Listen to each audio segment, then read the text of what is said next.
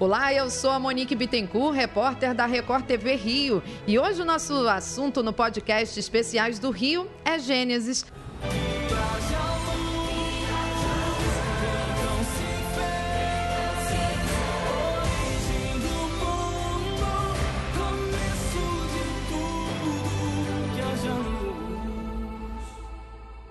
Comigo está o ator que viveu o personagem Tubal Caim na segunda fase da novela, o ator Irã Malfitano. Muito obrigada por estar aqui com a gente no podcast, Irã. Ah, eu é que agradeço. Obrigado vocês pelo convite e, e poder falar da participação que a gente teve nessa, nessa primeira fase de Noé, não da, da, da novela, mas na fase em que Noé ainda é novo foi maravilhoso. Nossa, obrigado vocês. Para começar, conta pra gente quem é Tubal Caim. Tubal Caim é filho de Lameque. Acredito que a quinta geração dos descendentes de Caim. Então, a família não é nada boazinha. Foi o primeiro homem a trabalhar com ferro e com cobre.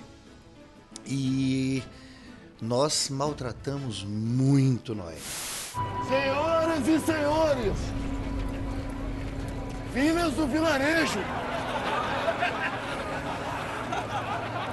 leva duas, paga uma. Todas puras. Eu fico com essa, Tubalcaí. Quanto é?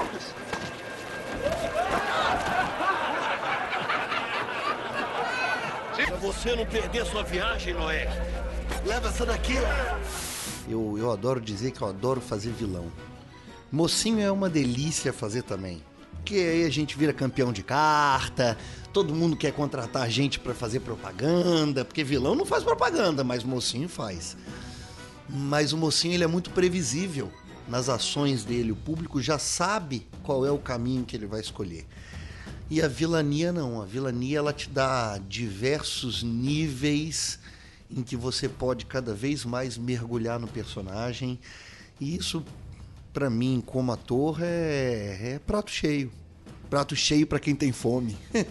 Você já está acostumado a interpretar vilões. Eu ia perguntar se teve alguma dificuldade para interpretar esse personagem. Não, não, adoro. Eu, o primeiro vilão que eu fiz em novelas bíblicas foi o General Abner, que maltratei muito Davi, em Rei Davi. Depois eu fui um dos primeiros a chicotear José quando ele chega em Avares, em José do Egito. É o faraó Pop, o poderoso Horus vivo. Curve-se, José. Demonstre respeito. O quê?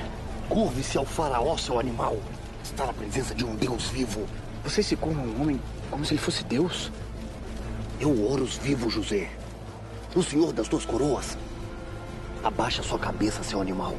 É crime olhar diretamente para o faraó. Eu não me curvo às estátuas e nem um líder de vocês, rapaz. Como é que é? Que blasfêmia é essa? Para mim só existe um Deus. O Deus de Israel. Oh, Curve-se, José. Ou então eu te mato e derramo seu sangue aqui mesmo. Para Anubis se deleitar com ele. E então? Vai se curvar? Fui dono da casa de Senet em Os Dez Mandamentos. Fiz o último rei de Ai em Josué e a Terra Prometida. Então, é mais um vilão para minha carreira. E, e, ter trabalhado com as pessoas que compunham o meu núcleo foi para mim um presente, porque eu, eu reencontrei amigos. Jaime Periá, que eu fiz o último espetáculo de teatro que eu fiz, o Jaime participou comigo. A Carol Chalita, que fez minha mãe agora em Gênesis, foi a minha irmã em Milagres de Cristo, quando eu fiz Lázaro. Inclusive, Lázaro foi o único mocinho que eu já fiz aqui na Record. O restante todo foi vilão. E reencontrei o Sérgio Abreu, que eu tinha trabalhado há mais de quase 20 anos atrás. Então, foi um presente. Fernando Roncato é um querido, Alessandra também. É... Quando a gente. Quando a... Às vezes eu, eu me encontro em núcleos que que eu digo que eu sou um cara abençoado por Deus, porque os meus núcleos sempre é, é, são acolhedores, por pior que sejam na dramaturgia, e, e o resultado disso eu acredito que o pessoal viu na tela. A família de Lameque não foi uma família boazinha. Noé, ele passou maus bocados com a gente para poder casar com Naamá mas é isso, eu acho que é, a qualidade todo mundo pôde ver e, e a felicidade é tremenda de ter, ter feito mais um vilão. Teve alguma preparação específica para esse personagem? Nós tivemos alguns encontros da família, é, não meu com esse personagem. Eu, eu gosto muito de me aprofundar, eu tenho uma bíblia de estudos do homem que eu ganhei há eu acho que há uns 4 ou 5 anos atrás, de uma fã. É uma Bíblia voltada para estudos do homem, como tem da mulher. E eu gosto muito de estudar a palavra por ela quando eu vou fazer algum personagem bíblico. Mas eu também gosto de me, me aprofundar pelo que a ciência fala do que aconteceu. É, eu aprendi isso com meu pai. Meu pai sempre falava: Virão, o dia que você for estudar sobre a célula não ouça o que um autor tem a dizer sobre ela. Quanto mais você ampliar o seu estudo, o que, o quanto mais você conseguir captar de informação, melhor vai ser para você. Então eu tento buscar os, as minhas fontes de estudo por diversos locais diferentes, é, opiniões diferentes, porque eu acho que eu tenho um material mais rico para poder ir lapidando e chegar num, num, num ponto em comum. Não, não sou o dono da verdade, às vezes eu, eu peco muito, mas a vantagem de acertar sempre extrapola. Qual é a sensação de viver um núcleo tão marcante na memória de todo mundo, que é o dilúvio, que foi reproduzido diversas vezes em filmes e agora na teledramaturgia? Qual é a sensação de estar nessa história? É legal porque normalmente, é... quando se conta a história de Noé, você conta um, uh, uh, os problemas que a família de Noé teve, mas no núcleo de Noé. E nós fazemos parte de uma par, de, de, um pedaço antes dele compor sua família. Eu faço Tubal Caim. Noé é casado com Namá. Namá é minha irmã. Então, normalmente não se aprofunda é, na história de Noé como ele conheceu Naamá, como era a família de Naamá, se é a família era uma família que aceitou esse casamento ou não. Então nós estamos conseguindo é, mostrar para o público uma parte da história que muitas vezes não é contada. As pessoas sabem de Noé, sabem que ele construiu a arca, mas não sabem os problemas que Noé teve para se casar com Namá. O pai de Namá, meu pai Lameque, que foi brilhantemente feito pelo Jaime Periá, foi um cara. Noé quase desistiu de casar com Namá, porque a família complicou muito contar essa parte da história que muitas vezes não chega ao público é o que dá uma enriquecida na história. Muitas vezes a gente conhece um exemplo, a, a história de Davi. Poucas pessoas estudam a palavra e então quando a gente mostrava que o mesmo Davi que jogou a pedra na cabeça de Golias foi o Davi dos Salmos, às vezes as pessoas não faziam essa associação. Ah, então, calma aí. O Davi que matou Golias é o mesmo dos Salmos? Sim. E aí a gente consegue mostrar uma parte da história que às vezes ela não fica muito clara.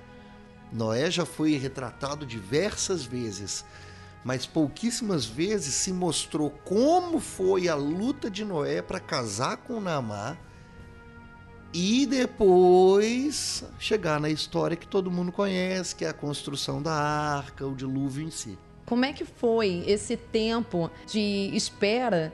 Porque vocês concluíram a gravação antes da pandemia. Em janeiro, em janeiro antes da pandemia. Que loucura. eu nunca tinha passado tanto tempo para assistir alguma coisa que eu fiz em, em, em, novela como, como foi nessa, nesse ano. Nós, grava, nós gravamos, se eu não me engano, setembro, outubro, novembro, dezembro e janeiro. Ou outubro, novembro, dezembro e janeiro. Quando a gente concluiu, nós iniciamos as gravações por todas as cenas de estúdio depois gravamos todas as externas que tinham a ser gravadas. E por fim, a gente terminou na cidade cenográfica que foi construída aqui dentro da Record TV. Quando a gente concluiu a gravação, a gente concluiu, se eu não me engano, na primeira quinzena de janeiro.